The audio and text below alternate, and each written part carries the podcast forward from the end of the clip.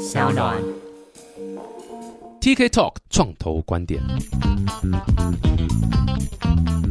Hello，又分享一个很棒的这个资讯啊，这是我们之前访问过的新北市亚马逊 AWS 联合创新中心，他们第五届的新创加速器火热招生中。这件呢很特别的地方呢，他们是要想招募可以协助大企业进行转型的这种新创企业。只要你是譬如说智慧制造啦、医疗啊、零售啊、城市或是生活这五大产业方向的话，啊，你是这样的新创公司，非常欢迎你踊跃来申请报名。不过你们可能会觉得说，哎、我干嘛没事要帮大企业转型啊？这个，哎、各位千万不要这样想，因为呢，你应该是要利用大企业，对不对？然后去喝他们血、吃他们肉，没有啦，是帮大企业呢做一些转型的，你等于是跟他们合作，然后分享他们资源，可以更快的协助你的公司成长。所以各位不要考虑报名表填下去就对了，而且不止这样子哦，你如果进驻了之后呢，还可以获得 AWS 解决方案架构师所提供的一对一的技术咨询。哎，这个其实如果没有这个方案的话，他们是要钱的，所以这个等于是有免费就送你啦。除了送这个之外，还有再有机会获得十万美元的的十万美元是三。百万台币吗？没有啦，现在美金汇率很低，两百多万。不过是十万美元呢，AWS 的云端使用额度，这也可以让你用，等于是你前一两年可能都不用花钱了。那申请的期限从即日起到一月三十一号，更多的相关资讯呢，请到下方资讯栏查看啦。各位听众朋友，这个还需要考虑吗？直接报名起来啦！Hello，大家好，我是 TK，欢迎来到 TK Talk 创投观点啊！今天又是一个抱着这个晚辈的心态在跟 前辈请教啦。这个就是 Podcast 界，或是应该说这算什么媒体界嘛？新媒体界、啊非常非常知名的这个敏迪选读的创办人敏迪。哎，不敢当，不敢当，现在排名掉的嘞。哎呀，吊着这样排，我刚才就说排名不重要嘛，对不对？大概平均十分钟看一次就好了。这么频繁，比股票还频繁。对，股票都没看那么频繁。对没有啦，这个排名就这样嘛，演算法，对不对？YouTube fuck you，对不对？Apple Podcast fuck you，对，不没错。对啊，做自己喜欢内容最重要。没错，没错。哎，敏迪，你怎么会讲到今天来蹭我的流量？因为排名一直掉嘛，要去曝光一下啦没。有这个，哎，为什么大家会觉得，哎，为什么要找敏迪来？其实各位有所不知，敏迪之前在上班啊，对，现在也还在上班，我现在也还是个上班族。现在也算上班族啦，对对，但是他其实把敏迪选读当做是一个创业。然后其实之后也很快嘛，我记得你说，呃，二零二一的过完农历年，对，你就等于是全职会做敏迪选读。对，没错。你之前在印花乐嘛，对不对？对印花乐那边就做到就是反正领完年终嘛，对不对？拿到钱，当然要这样子啊。非常正确的。对，没错，就是世俗一点还是要的哈。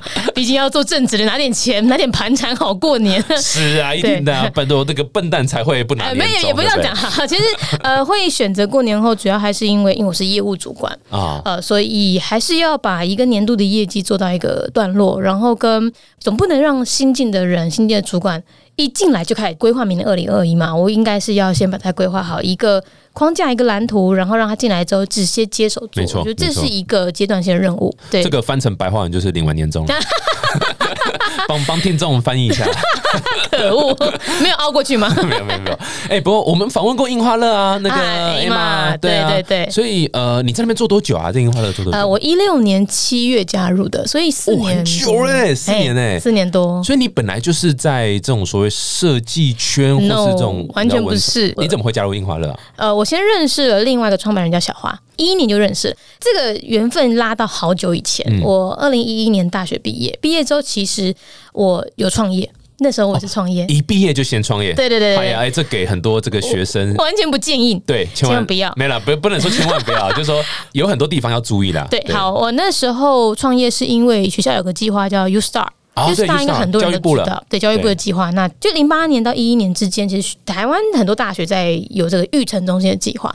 那我就看到，哎、其实当时我也没有想要读研究所，再加上那时候大四的时候修了一门所谓的社会创业的课程，然后就觉得，哎、创业这件事好像可以是个选项。哇塞，害人不浅，害人不浅，害人不浅。。这个 后来就真的投入创业了。然后这里为什么说不建议？是因为我创业的领域并不是我自己擅长的。嗯就是觉得有一件事我可以去做，我可以解决那个痛点，所以我就投入了。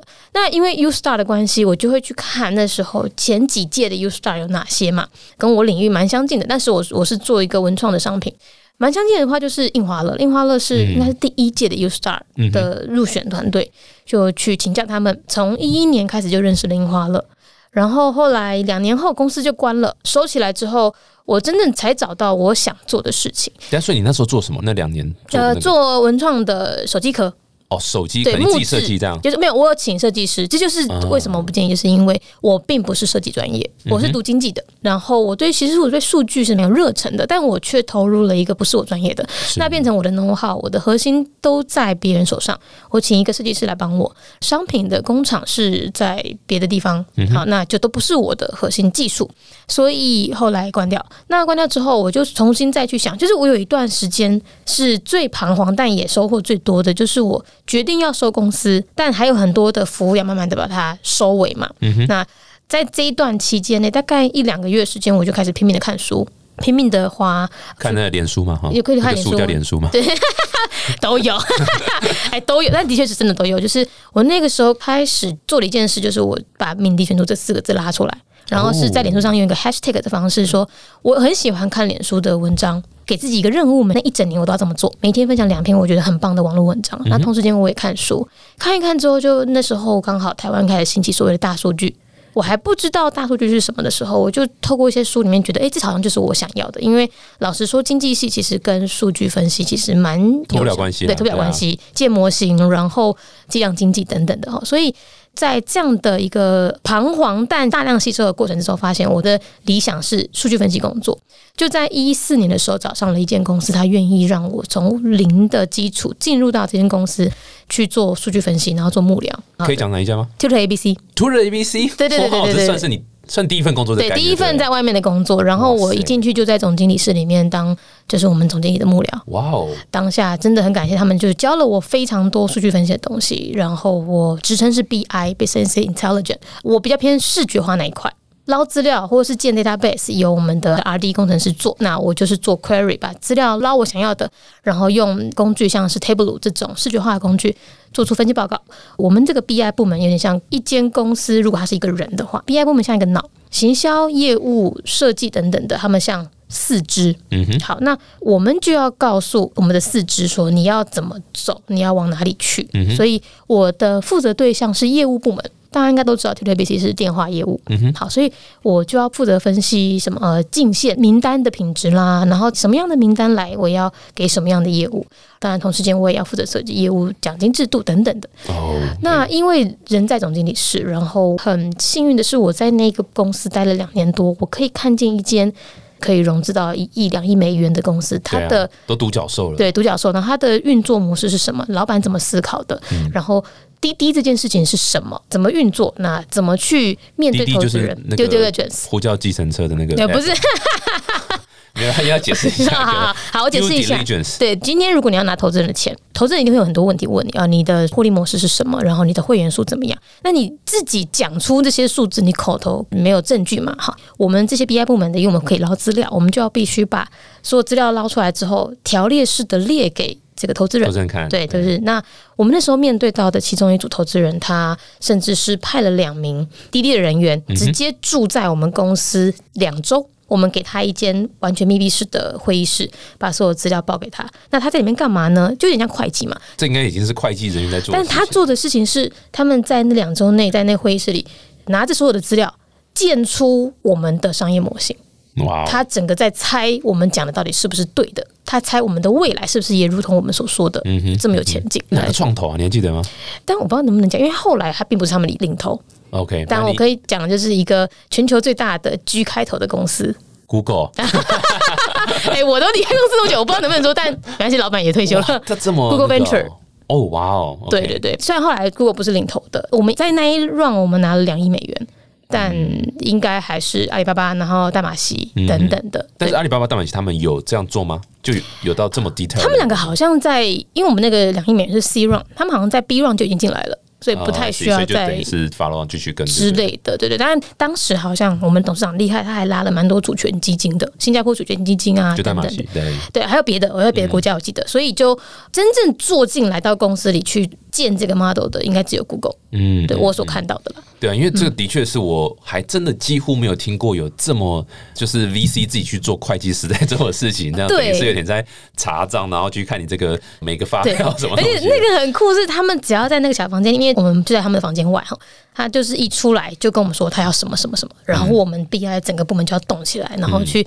立刻找出资料，立刻看资料验证啊等等，然后可能一天内两天内就要立刻把这个答案给他好。有趣哦！哦，是一个很密切的互动。哇塞，哎、你刚这一段超级大干货哎，真的是很有趣的哎，经验。这个但我不确定这个能不能讲，但没差，我已经离开没差，对啊，就是我们又不受 NCC 监控，我们也 对不对？这我上次查台湾是个言论自由国家，这 还需要查吗？等一下 他开始现在没有黄标问题，没有黄标问。题啊，对不对？对随便讲，对啊，所以 OK 的啦。现在公司也易主了，所以应该管不到我这边来。对，那你从那边，那为什么会最后跳到印花乐啊？好，我觉得有推力也有拉力哈，就是公司在一年内从 B 轮的一亿美元到一年后变成就是拿到 C 轮两亿美元对。公司一定要疯狂扩张嘛？你对投资人要有交代。在扩张的过程之中，整间公司的人员变太多，然后跟组织就是部门跟部门之间，我想一定会有所谓的大公司病。政治啊你，开始要抢资源，这是你的事，这是我的事。嗯然后我们部门做得好的东西，我不能 share 给别的部门。哦那我就觉得啊，有点跟我想象的不太一样了，这是有一点点推力。嗯再加上拉力的部分是呃，樱花灯的时候，因为我从一一年就认识他们，当下就觉得，诶，樱花乐缺了一点点的业务的能力。虽然我没当过业务，但我总觉得我好像适合。再加上跟他们创办人小花很熟很熟嘛，所以我就会每天就听他讲说，哎、公司最近怎么样怎么样。我就觉得，哎、这个问题你应该可以怎么怎么解。然后当你给建议给久了，你就会觉得，啊，我要北来让专业的来这样子。我想要自己做，我真是看不下去了，所以我后来就加入了樱花乐，在一六年七月加入樱花乐，然后一进去就是当业务。那、哎、可是我觉得至少你这个样是很有勇气，因为大部分人都只是出一张嘴嘛。对就顾问好做，就是因为你根本没有办法验证他讲的对不对嘛，所以这顾问很好做啊。可是你是真的卷起投袖子来做入，，对对，那当然因为有推力了。那时候对人生来说是一个蛮大抉择，因为我在一六年的年初年终超好，因为拿了 C 轮嘛，年终超好以外，我又被升职又被加薪，对啊，他们当初募资的那个资金分配有一个趴数哎也不是 那个趴数也太小了吧都跟投资人 pitch，不是这样讲的吧？好像两趴是给敏迪的，没有啊，两趴哦，两趴很赚。我们那时候甚至有签那个选择权，啊，是是是，对，但是那选择权绑你绑四年。对啊，当然一定的对基础都是四年以上，对对对，那后来就觉得我不可能在这边待这么久，那就干脆不要了。的确，那时薪水是下降的，进到樱花了，然后跟前景你你要自己拼，你不像公司就是拿了两亿美元，你知道你明年可能会不错。可是樱花乐应该也要给你股，也是一开始进去就有一个没有没有没有没有没有没有，樱花乐到二零一八年才开始有投资人的加入，在二零一八年以前的十年，公司创立了哎九年多，都是靠他们三个人的资本加上银行借贷等等的，对。去让到后来的营业额。所以就没有任何的股权的概念在里面。那你真的算是你做这个决定，应该很多人无法理解吧？包括你家人啊，或者对对对，呃，家人他们甚至没有机会去体会到无法理解，因为他们根本不知道我加入的印花乐这间公司是什么。哦，这是最正确的做法，对对，干脆的标题。对，不要提没错。其实我们家人本来就互相不去干预对方，像我也不知道我爸现在在干嘛。我爸现在人在越南，他是台商。然后呢，他甚至是一种我固定可能一个月打电话给他一次吧。他本来都在南部，我在北部他都，在说，哎，请问你是不是不是也不至于，但是他就会有一次打给他，他没有办法接，手机不通，我就打 line 给他，他接起来之后，他说：“哦，我人在泰国。”嗯，就是我是那种到他人已经在别的地方，我才知道他在干嘛的。所以本来家人之间就都不互相去干涉对方的决定。这样，当时加入印花乐之后，有一种一加入我就是想要，你知道，本来就很有热情，对然后其实成效不错。我一六年七月加入嘛，一月到六月之间，我这个部门的营收大概不到一百万。嗯哼那我加入之后，七月到十二月我做了八百万。八倍的成长？对，呃我觉得很幸运，是我自己也是一种幸运。那时候我是坐在办公室，客户的电话就会来的那种，就是靠，这是什么？你是那个招财猫哦？福星来着啊！对，那一年我一坐下来，我就是签了全家跟还有等一下，你是说也不是你去跑，他我们就没有跑哦自己打电话来，对，他就打电话来说我想要看樱花，这是什么东西？赞赞的。你有没有一个人形立牌可以借我放在我公司吗？这就是跟那个有一部电影《死侍》，它里面有一个 男女生是 Lucky，她的特异功能就是 Lucky。我觉得我 super power 就是 lucky。对对对，我觉得我大概就是这样。然后，而且那一年很扯，全家来了两种合作，同一时间。就是我们也不知道为什么，他们自己也没有讲好。一个是 Let's Cafe 的合作，另外是全家本身的合作。他们其实这两个营业体分蛮开的，但他们同时间找上我们。对，然后到了隔年，就是二零一七年年初，我大概进来大概半年多左右嘛。嗯我接到麦当劳的电话。我傻眼。对，然后就谈成，反正就合作。对，谈成那一个是二零一七年麦当劳是。印花乐有史以来最大的一档合作案，营业额也是，然后声量也是，然后更幸运的是，二零一八年他们再一次跟我们合作，然后二零一七年再接到的是淘宝屋电话，也是好几百万的案子，然后你到底做什么？你到底做？那你跟你今天给我讲清楚，你到底做了什么？你给我讲清楚。可能就是人品的本身吧，人品不错。我觉得这个回归到说，我当时为什么判断我愿意转到印花了？因为我就觉得。明明可行。哈，对，其实我我综合判断来说，我没办法一一细数为什么我觉得可行，但我就觉得樱花乐现在在二零一六年那个时候的品牌声量跟市场的状态，没道理没有这条可能，对，起不来，所以我就这样子凭直觉式加入。那加入之后，真的就如同我的之前判断，它的确有品牌声量，然后当时印花乐抓到一个蛮好的关键点。就是文创兴起，比如说我们讲全家好了，全家他希望跟 Seven 做出一点区隔。你现在去看全家，蛮明显看得出区隔了。全家开始有很多进口的饼干做的礼赠品方向不太一样，但当时他其实才刚在找方向。全家那时候找方向就是台湾的在地，所以他现在你可以在全家买到鲜乳坊。他的那个在地是从那个时候开始的。林总今天都一直讲我们采访过的啊，真的吗？我们朋友圈真的很小啊，干嘛对？然后还有像麦当劳找我们，他其实也是想要找台湾在地的品牌。樱花乐是麦当劳在台湾第一个合作的台湾本土品牌，要不然他大部分的玩具不是什么史努比啦，就是超级马里奥等等的，对对，进口的。当时樱花乐抓到一个痛点，就是台湾有这么多的文创品牌，但是只有印花乐可以有这么大的产能。因为那时候我记得很清楚，麦当劳打电话来的时候，哦，我想问你们，呃，十月有没有办法产出一定量的商品？我说，呃，十月还蛮久的，因为他一月打电话来的，他说十月蛮久的，OK 啊，那你要做多少件？他就说我要做五万件，五万件这件事情是我们印花乐之前从来没想象，我们之前一万件都没做过。我当下是，你知道，身为一个业务嗜血的，视钱如命的业务，当然说没有问题，没问题。即便我不知道没有问有没有问题，我就是觉得反正不管怎样，就是我的老板他负责掌管生产部的，他就是要帮我生出来。你还要说五万件啊？这是我们最小量，也不至于到这样，要不十万件啊？好了好了好了，五万件，业务不知道。哎，这个我可能不是那样的业务。哎，对，这个我们那个老板不喜欢。为了你，好了，五万件呢？啊，这我可以学起来，之后可以试试看。是不是？是不是？对，听众可以学下来。那当下就是，我就讲说，五万件什么样的客户可以产生出五万件的需求？我就问他，请问您公司怎么称呼啊？您怎么称呼这样？他就说我是麦当劳，我当时就很冷静的把这通电话你麦当劳，我还温蒂的，温蒂现在有点年纪人才会知道。不好意思，对，就是我当下很冷静的故作镇定，把把需求对故作镇定，把需求全部问完，说没有问题，那我帮你。评估看看，那我再赶快留 email 留电话，说我再回电给您。这样 挂掉电话当下，我整个在办公室尖叫，就转圈，然后怎么会？电影情节在电影情节，对对对。然后后来甚至是签完合约，因为跟麦当劳签约过程之中，其实很多是印花都没有遇过的。比如说，因为麦当劳它是个国际大的公司，所以它必须要在供应商那边有很多的规范。他对工厂、他的 QC 等等的，那我们其实，在光是签约就弄两三个月有。那我真正拿到合约的。盖完章的当下，我拿去裱框，然后放在我们公司业务部的座位旁边，放在我老板的旁边，这样很赞很赞。我觉得是很酷诶，就是你真的是敲开了不少的门啊！而且除了这之外，听说好像 TK Talk 创投观点访问过印花乐之后，也为印花乐带来一个超大的单，也还没哦，还没有超大是又有点浮夸了些。好，这是真的。你知道那个那个故事很好笑，就是艾玛也是在几个月前，几个月前对，几个月前参加就是 TikTok 嘛，然后。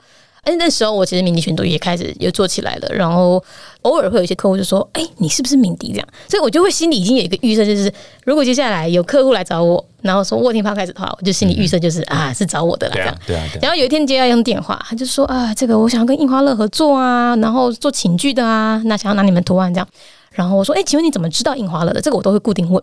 他就说：“哦，我有听你们的那个 podcast。”然后我心里想说，我下一秒就要讲出来说：“没错，敏迪就是我。”然 后他就说：“哦，我听到你们创办人去上那个 TK Talk，然后觉得讲的很好，然后想跟你们合作，我心情刚刚都冷下来了。你的干是先讲还是没有，我没有讲，没有讲出来，哦心里就觉得啊，怎么会这样？那后来就是牵起了我们两个之间的线嘛。对，今天坐在这边就是一种我不甘寂寞，我要人家打电话来说，我有听到 TikTok 敏迪上的那一集。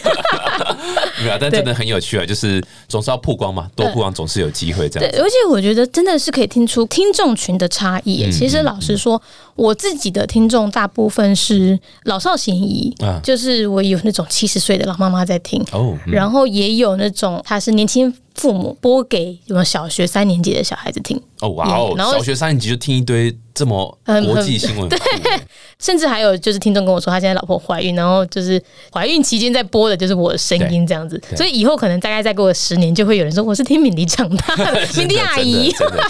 可是到了 TikTok，像我记得那通电话，就明显感受到哇，你们的听众大概真的是跟企业经营管理有关，或者他至少在公司经营上面有一定的经验。对我觉，得我的听众大概都是比较是很聪明，然后很有能力，很能干，哎，怎么有多金，你现在是在很有品捧味，越讲越夸张？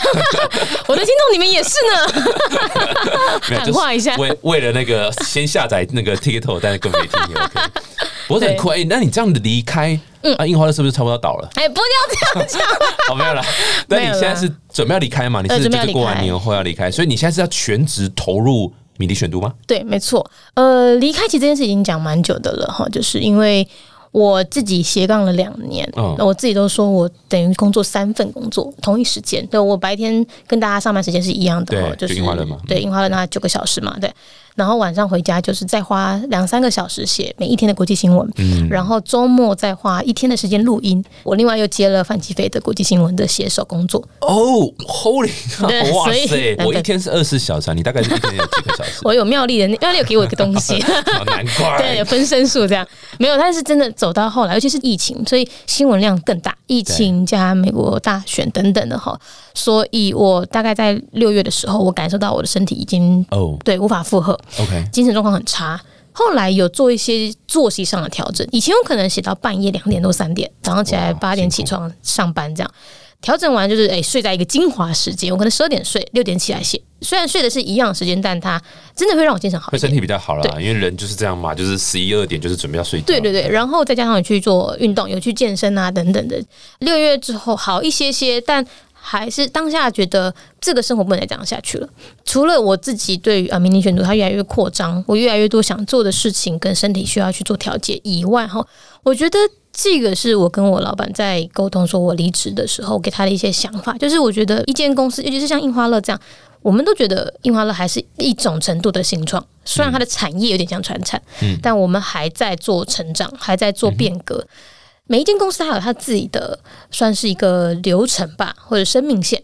有一间公司它可能从无到有，有到大，大到稳。那我陪了印花乐从有到大的过程，嗯哼，那可是接下来大到稳，我觉得我的个性可能就不是那么适合。他需要的是一个守成的人那我比较偏有点开创性的，所以我觉得在这个过程之中，我应该可以。差不多放手，尤其是因为我在樱花了四年，我把我这个 B to B 的这个营业体大概模型都建出来了。嗯哼，其实我没有那么不可取代性了。以 B to B 来说，那当然还是有一些是觉得啊，我应该还是可以贡献的，比如说理性思维这件事。因为印花乐大部分的同事都还是以美术、以设计为主哈，那纺织产业等等。但我因为我是从数据分析出身的，嗯哼，大概全公司最势利、最理性的大概就是我。那如何把这样的观念继续延续下去？因为一间公司一定要不同面向的人，这个是我们接下来我在跟老板讨论的时候，首先我找的接班人一定要是类似这样这样领域的，他不能再回到品牌端或者是设计端。第二是，诶，我能不能透过比如说固定一两周的形式去再跟老板做对话？把我的灵魂留在这里。对 对，那继续的去看，在决策面上有没有什么需要再跟理性做沟通的？对理。解。不过你等等于是全职跳下来创业，光这件事情这个决定真的就很有勇气啊。虽然你大学毕业的确就有试过，哎对对对创业，某种程度你其实你身体也是留着这样一点点创业的 DNA 嘛，对不对？对对对就是那种叛逆呀、反骨啊，也对对，就是想觉得我很多想做的事，对然后我每一件事情都是一种我想做我就去做，拱大，对那从来没有想后果。这就创业的特质啊，就是这样子啊。对，还有就回到我当时跳到印华的那个直觉，现在也是，就嗯我直觉觉得全职做敏迪选读应该会有所发展。不过你跳一下，敏迪选读算是一个媒体，对不对？它不是我们想象中哦，什么卖什么东西啊，或是做什么比较像品牌吧，我觉得。对，像品牌嘛，就是它是一个服务或是一个虚拟的商品这样子。对对对对对，听众大概都知道敏迪选读啊，但是假设有人不晓得的话，你可不可以很快讲一下敏迪选读？你怎么定位它这个东西？然后它的商品或是服务会有哪些？OK，呃，我直接讲哈，明天选读的话，我都会标榜它是所谓的手机里的国际新闻台。那它解决的痛点就是在台湾，你如果以传媒来讲，你很少看到国际新闻。我希望是透过一个自媒体更灵活的方式，用不同的媒介，让你一天知道一则国际新闻。哦，一则就好了。对，一天一则就好了。知道之后，为什么人要知道国际新闻？是因为我的愿景是希望你在做你生活中大大小小的决策的时候，你都可以有更多的知识背景基础来做你的决策。就很简单讲好了，你要不要加油？你今天要不要加油？加油加油加油！不是哦，加那个我每天都加油，早上起来我都对自己加油。好正向，不是那个加油 哦，是你的汽机车要不要加油？那怎么决策？其实你就可以去看，哎，现在在中东那边赫莫兹海域有没有什么伊朗又挟持了哪一个国家的油轮？哦，哦，那它其实就会影响到明天油价会不会涨，会不会跌？像今年就遇到一个最极端的状态，油价的期货跌到了负值，就是那种，我买油还给你钱呢。哎，对，而且给超贵，对，然后油还会真的送到你家哦，只是你要放哪的那个状态。对，所以这样光是加油这件事情，它就是跟国际新闻有很大的关系。然后跟我们在二零一八年投公投要不要反核实，来自日本的核实，这些其实跟你生活息息相关。敏迪选读这个品牌，它透过声音、透过文字，甚至 maybe 明年透过影像的方式，让你更轻松的吸收国际新闻。一天大概五分钟，你就可以看一则，然后你的生活的决策就变得更有凭有据，嗯哼，对，更有那个理论基础。那你知道这个节目叫做创投观点吗？所以还是要戴上那个可恶的创投吸血鬼的帽子。可以，吸血鬼没有帽子哦，没关系，没关系，我我常见创投，可以，可以，我常见吸血鬼了。所以总是一定要问说，哎、那你这样子这种所谓不管是媒体或的方式或是品牌好了，你到底要怎么赚钱，对不对？像我们想象媒体中大概就是要么广告嘛，要么订阅嘛，或者是你做一些周边商品嘛，什么之类的。虽然周边商品可能要流量更大或者更有影响力的时候才比较有意义在卖，或是课程。所以你呢，你你有什么想法在这一块？你刚刚讲了四个东西啊，我除了课程以外，明年三个都会做，或是都已经在哎你看。我是不是 真的是创投观点啊，很精准啊！你跟你的听众一样我的听众聪明啊有品！味、聪明，然后颜值又高，然后又多金又啊，都是因为你呀、好了，OK，是太多了，是不对，是？太多太多我们，那个 drop rate 在这边最高，对，这边都跳掉了。立刻往下三十秒。好，其实订阅制跟广告，我现在就已经在做了哈，也是因为我现在做了。相对稳定，所以我才敢这样子全职投入。我的订阅制，我现在在泽泽上面有每一个月五十九元的订阅，但其实这个五十九元，老实说哈，你给不给我钱，你都还是看到每天的新闻，你还是可以听到每周的 podcast。是对啊，你只会多一件事，就是你可以收到我每一个月给你一篇大概四千到七千字的长篇文章，就这样一个月一篇。哦，算是你浓缩那一整个月的一些。哎、也没有，是我另外写，就是一种叫做敏迪私藏，我另外跟我的订阅者讲话这样子。那目前那边的收入其实暂时还可以支应我，比如说因为我 app。我的 app 维护啊等等，然后还有我的 podcast 剪辑，然后加上我有些小帮手的兼职的薪资之后，哎，我还可以过生活，好，那个是最稳定的状态。那 podcast 就是我广告的收入，其实也有，真的是受惠于骨癌啊、百灵果他们把整个市场做大做起来之后，我其还有实 TK 头啊，这个倒是好，谢谢你啊，硬要再加进来啊。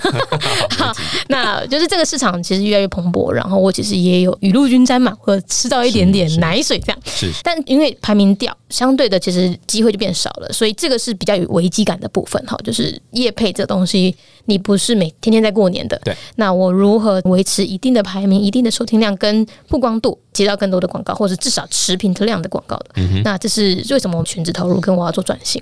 那还有一个是周边，其实我一直都想要做周边，它不是赚不赚钱的问题哦。当然你一定要赚钱嘛，但我想做的是世界地图。哦，对，它但当然我想做是更多的，但现在就还没有规划好，所以不方便讲。但就是我希望我在做的网络上的新媒体，包含。读的 app 跟听的，它都只是虚拟的东西。但今天我很难把我的影响力扩散到教室，扩散到其他地方。所以，如果我们可以透过 O to O 好了，线上跟线下去做一个教材的整合的话，那其实是会影响力更大的。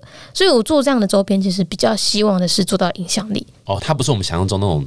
生活小物啊，不是不是，你说什么杯子啊，什么笔记本，而是比较像是可能你刚讲教材类，有点像教材，对对对，哦，或者是就意志相关的，对，但反正就是说会是一种切着我的愿景去走，我做的东西它是 fulfill 我的愿景，对，达到我想要达到的目的，那我会去做。可能我也期待，我想出书。对，那书的部分也是一种理念的传达跟知识。书其实赚不了什么钱，当然当然，大部分也是都是影响力啊或 credibility 之类的。对对对对对。哎，所以你看你现在刚讲那几个已经既有在 run 的商模里面，最高的是哪？订阅还是业配？呃，订阅最稳定。然后如果我们讲业配平均值来说，其实他们两个就会是一比一。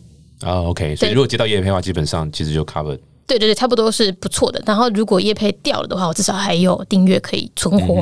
那叶配如果好一点，那就是再多赚多存这样子。订阅现在有人 drop 掉吗？因为订阅是每月可以 drop 的嘛，对不对？呃，因为泽泽里面我开了两种，一种就是每个月扣五十九块，那另外一种就是你一年直接付掉，其实一年才七百零九块而已，就很便宜嘛。一年 drop 掉之后，他们可能就会忘记回来付订，所以他有 drop 那。大概那个比例，我可以直接讲数字，因为那个数字你在泽泽上面页面都看得到哈。我最高峰是十五万一个月，那现在大概十二万一个月。OK，对，就是因为我订阅制一开满一年之后，就有一个很大的 drop。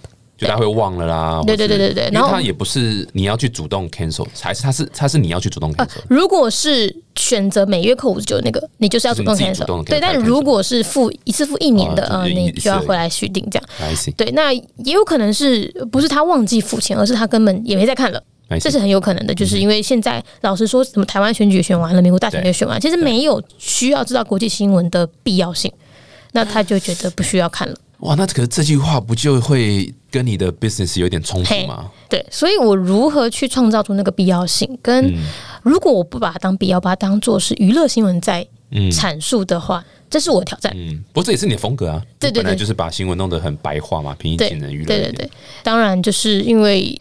世界局势在变，然后跟现在有更多的国际新闻媒体出来，我如何去抢眼球、去抢耳朵，这都是我要面对的事情。哎呦，不愧是有仿纲在手，你知道我下一条要问什么，对不对？现在我刚刚在讲说，虽然国际新闻这件事情推上面的确是需要一点力道推，不过一个好处就是竞争者有，所以竞争者有，其实某种程度上是帮你一起推着市场把柄做，大家一起教育市场，所以做什么任何事情一定都要欢迎竞争者，要是没有竞争者，反是很可怕。对，但另外一个就是说，OK，那竞争者来了。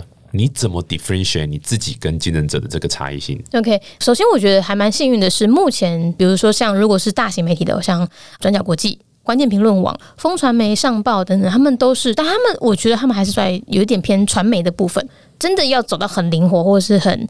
诙谐的方式的话，目前还是我跟百英国比较多。嗯哼，呃，在 p a r k 上面其实也有蛮多像国际新闻的频道。那我怎么找出中间的差异化？基本上我觉得还是回到个人对于国际局势的分析跟阐述。比如说，我前阵子我就讲了一个西撒哈拉的新闻。西撒哈拉它的我靠，那什么东西？就撒哈拉沙漠的西边。对，西撒哈拉，那北非不是蛮宽的吗？南非才变窄嘛。对，北非那一大块中间就是西撒哈拉，它的西边就是靠大西洋嘛。嗯，对吧？那所以西撒哈拉这一块呢，它其实是一个有争议的领土，它的北边夹着摩洛哥，南边夹着一个国家叫毛利塔尼亚。西撒哈拉这一条领土本身里面又有一个不被承认主权的，叫做西萨人镇，西撒哈拉解放人民阵线吧，这是名字。好，因为有三方在抢这块土地。我就用《三国演义》的方式在阐述，我就说摩洛哥有点像曹操，然后西沙人有点像刘备，因为他们就是当地居民嘛，他就觉得我出师有名，就像刘备觉得我是刘家子孙一样。然后毛利塔尼亚就像孙权，我用这样的方式去形容这个国际新闻，让人家就很好懂。所以这是我第一个优势，我比较可以去天马行空做连接。哇，有没有发现我刚刚完全插不上话？我刚刚一整段，我看我在想我中餐要吃什么你。我就是哇塞，没有，因为真的是比较一般，台湾人真的不会接触到这样的啊，对对对对，哦，对，这就是第二点，就是我特意挑题目是挑台湾人越讲的，我越不写，啊，我要做出。差异化。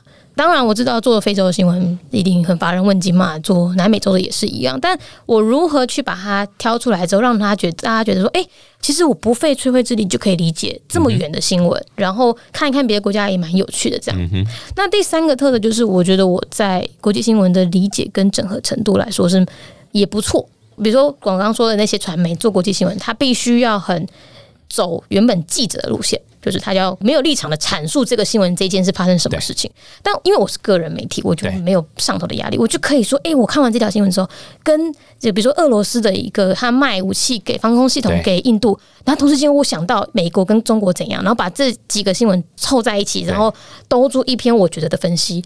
这是传媒不能做的事情没。错，这反而是你应该要做的，因为其实大家会愿意支持或付钱什么，他某种程度想听你的观点了、对，没错。对啊，希望你带我们去认识这样的一个新闻，对对对，那目前是我觉得这三大重点是我还能做出差异化的部分。蛮有趣的，蛮有趣的。哎、你这样真的是比那个百灵果 Ken 啊，坐在坐在按摩椅上面那里，真的对 不对？你我还要跟他们一起 因为我访问过他。啊，这样子 对对对，就是他，他那天坐在按摩椅上面，我感觉很酷这样子。但他们的方式跟你完全不一样啊，完全不一样，完全不一样，他们。是比较是他们播新闻的时候，比较不是用这样的方式诠释的新闻，而是就是朋友聊天的这样的方式在讲。哦，我觉得这个也是另外一种我很棒的，跟我无法企及的，就是他们在聊天的过程之中没有包袱，他们可以讲出一些我们平常就觉得哈怎么会这样子？比如说你看一则新闻好了，我们不太敢说哈为什么摩洛哥要这样子啊？摩洛哥真的很北吧？这样。我们有一种包袱，不能这样讲嘛？是是是但是他们就会这样讲，他们就直接把人心中的问题丢出来，然后去讨论这个问题对。这是很勇敢的事情。大部分的媒体或者像我们这种可是刚。采访前你不是这样讲的哎，没早在那边，我才 我刚刚就开始采访了。OK，没有，这的确这样，我觉得这个是很酷的。不过的确是创业啊，把 Podcast 或者所谓的这种品牌媒体啊、新闻当主要来创业的新媒体的新创家。真的很少，说到说非常非常少。嗯那基本上也我碰到几乎都是 part time 在做，除了这个番茄，番茄这样他们算 full time 做吗？也不太、哎，我觉得有点像是反过来了。我们不是说我们创业然后挑这个题目，嗯有点像是我做这件事情做一做之后，我必须要创业。嗯嗯嗯嗯。那我当初选这个东西也不是为了创业而选，我就觉得啊，我喜欢做，跟我觉得我有必要来解决这件事情，没错，那我才做。所以现在去问说范奇斐跟百灵果，你们是不是全职投入这件事情，好像也很难讲。因为像凯莉她自己还是有主持，对然后范奇斐，但他也在环宇有主持，然后他的那个 Light Day 也是跟 Line 合嗯作。那他是所谓的自雇者吗？这也好难定义。我觉得这就是现在这个年代是最有趣的很有趣的地方，对，你很难定义模糊了，对，非常模糊。然后尤其是像呃，我一直在讲，我觉得疫情也让我们有雇佣关系变得很多。现在除了可以 work from home 以外，你知道，我很多朋友他 work from home 的时候，他都去剪彩做别的事情，就是帮别人做分析，帮别人做财务。是是，对，然后未来说不定根本一间公司都不用雇正职，对，他全部都外包。这个真的要小心，因为有时候你牢固那合约的时候，里面可能有时候你不能做这件事情，所以大家要小心，不要被对抓到。，但是觉得就像未来，只要越有能力的人，他会慢慢的不需要雇佣关系了。没错，没错，没错。对对，就是我们也常看到所谓就是个人品牌，像我们的服务也在做协助，说很多哦有粉丝基础的人可能是网红啊，或者是 KOL，嗯对。就像你这样子，然后哎开始影响力大，他必须要变成一家公司在做创业这件事情。对，只说的确是创业这条路，老实讲，因为你像你现在其实还是一个人嘛，然后可能一两个小帮手嘛，对，所以势必还是要长大，长大的过程中，你还势必还是要商业模式啦，或是这个产品的竞争力，还是要把它做出来，这个就。回到所有商业的本质了，嗯哇，这真的是不容易了。对你还要管团队，然后你管团队之后，你还是要面临人的问题啊，你就不能专心产出内容，没错，没错，就有点像艺人好了。如果我们把自己当艺人经营，那艺人要不要管公司？哪些艺人管公司成功的，我们就要去学。比如说像呃五月天的阿信，嗯哼，好，他是艺人，那他自己持续产出内容，但他也管了公司，他还上市柜必应创造嘛，对，那那个就是我们要学习对象，但我们也可以学习那种，你就单纯当艺人，你有经纪公司 hold 全部没，错，没错，。对那只是这个 KOL 你要选哪一条路的问题，嗯哼，所以如果是后者啦哈，就是我有一些影响力了，然后我想要把它变成这个业来创的这样概念哈。以你这样的看的，还有你自己，包括你现在准备要做这件事情，你觉得怎么判断自己到底适不适合？你知道，OK，好，我现在就是 focus 在做自媒体这样相关的一个创业。这个是蛮难的题目哈，因为每一个人身处的环境很不一样，个性也不一样。呃，我讲我自己好了，为什么我觉得我可以哈？一来当然是因为我之前创业过，二来我在两间公司，就 Tutor 跟印花乐，我大概都有碰到经营管理最高层的那个思维，所以整个看下来，我觉得至少不会摔倒。嗯哼，嗯哼，对，然后这是我有的 background。那你如果要投入，你有没有这个 background？如果你没有，那你就多听 TK Talk，你就会有这个知识，哎没有，还有鸣笛选读啊，对啊，是不是互帮？互蹭一下你看我现在学会这个，来这节目久了就算变坏了，好社会化了。超快社会化。最重要的是你知不知道自己缺了什么，对，然后知道了就去学。所以他没有一定推荐或不推荐，但你一定要小心很多的雷。嗯，然后再来是你自己到底想不想做这么大？嗯老实说，我还没有想说我明年或是两三年后。我明年选都要做多大？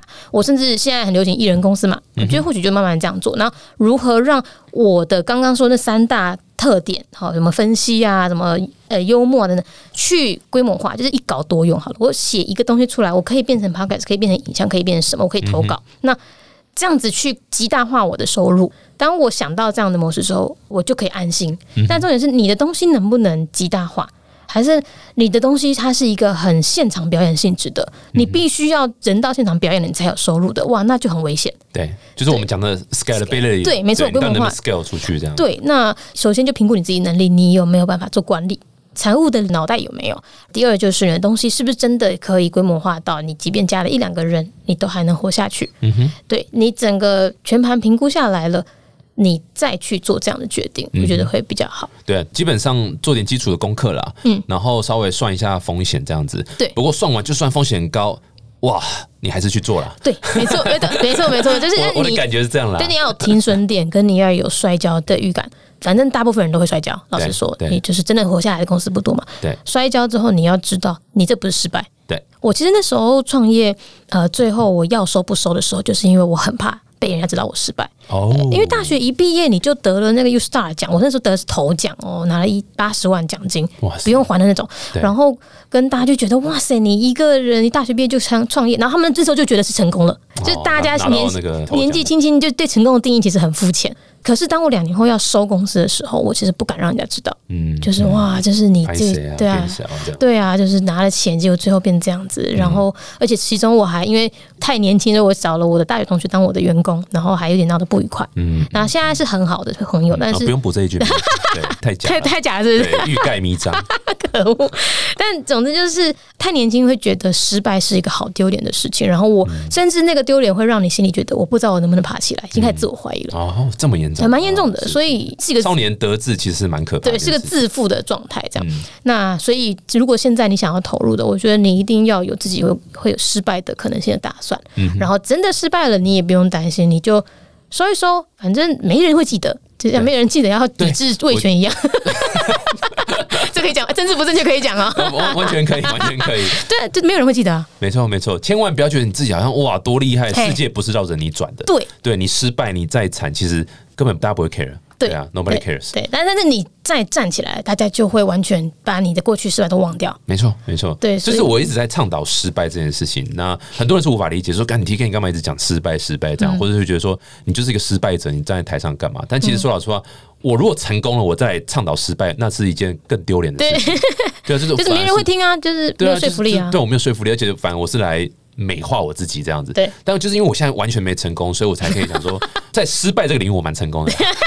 你少来，真的啦，所以对啊，所以一直在推崇失败，因为真的是就像你刚刚讲的，我一直都蛮建议第一次创业人士一定要拥抱失败。你、你应该说你抱着你这一次创业一定会失败的心态去创业，对我觉得这个是比较比较健康一点啦。说老实话，我觉得比较健康。对，而且你有这个心态，你就不会整个聊了 key，你会有一点点的 backup，然后你会设对停损点不。要倾家荡产创业，对我是非常真的不行不建议这样。也不能杠杆创业，哦，对，这也是很可怕。对对对，所以你如果这些心态都准备好了，我觉得就够吧。嗯。但我我一样都是那一句话，就是如果你想创业，我支持但不鼓励。嗯嗯嗯，你你已经想，好了，因为不要再有竞争者来了，对不是。啊 不要来创业。也没有，也不是这样的，就是说，就是呃，我们不去推人家做这件事，嗯嗯，对，说人家不适合。我觉得创业这件事也有天分，没错那是个性的问题。没错没错，嗯嗯，哇，很酷哎啊！今天真的是学到很多，而且很多想法都跟我这边自己走过一遭，这样子是非常非常符合的。对哎、有没有我都帮那个印花乐把明年整个营业额都做到了？有没有什么这个节目可以帮你？你有你有在找什么样的合作伙你伴？那前面那句不是真的，等一下哦我先讲一下。哦，那是假的，是不是？对，我我觉得找合作伙伴，我我你有对啊？你有缺什么资源？好，我首先我先缺接班人，我现在还没找到人。哦，真才啦！印花乐的业务对对，就是 B to B 的主管。B to B 主对，然后这个因为阿乐的 B to B 其实比较像是一个独立的营业体了。嗯那你可以在这个营业体里面为所欲为，就只要业绩达标的话，你你其实是可以做很多情。马打进来说傻小了，嘿，那我扣你，为什么以为卖我没供呢 哎、？我不归他管。哦 对，那所以只要你觉得你自己是一个有经营策略思维，就是你可以看见远方。就像我现在在跟别人讲，我们如果是一条铁达尼号，还没撞山的那个铁达尼号，你要是那个看得见马应该远，蛮开心，你形容樱花的是铁达尼号，真的吗？就是快撞山了。不是，那就是你，你如果是一个可以看见远方有冰山的船长，我需要你。啊，对，那老实说，印花乐 B to B 它是一个礼赠品产业，像船产一样，那它有起有落。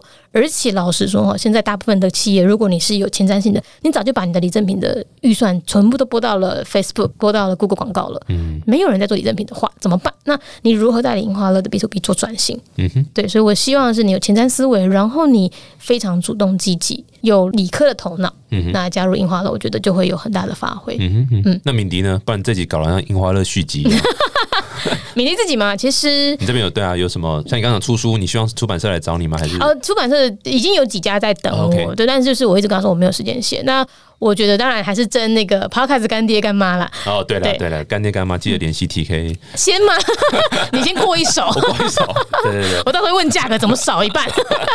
对，干爹干妈就是希望有更多的这样子的收入，因为我这边的曝光也不错。那如果你不是追求转换率，老实说，我必须承认哦，我的转换率一定没有国外或百灵果那么好，因为我的听众刚刚说的嘛，就是年龄层太广了。嗯，对，那一样的听众的 base 虽然完全不一样哈，但假设是一样的基底，但我的转换率可能只有大概三分之一、二分之一是有消费力的，所以转换率这件事情可能不是我这边可以追求的，但我这边可以追求的曝光，就是因为我的是老少咸宜，所以很大众。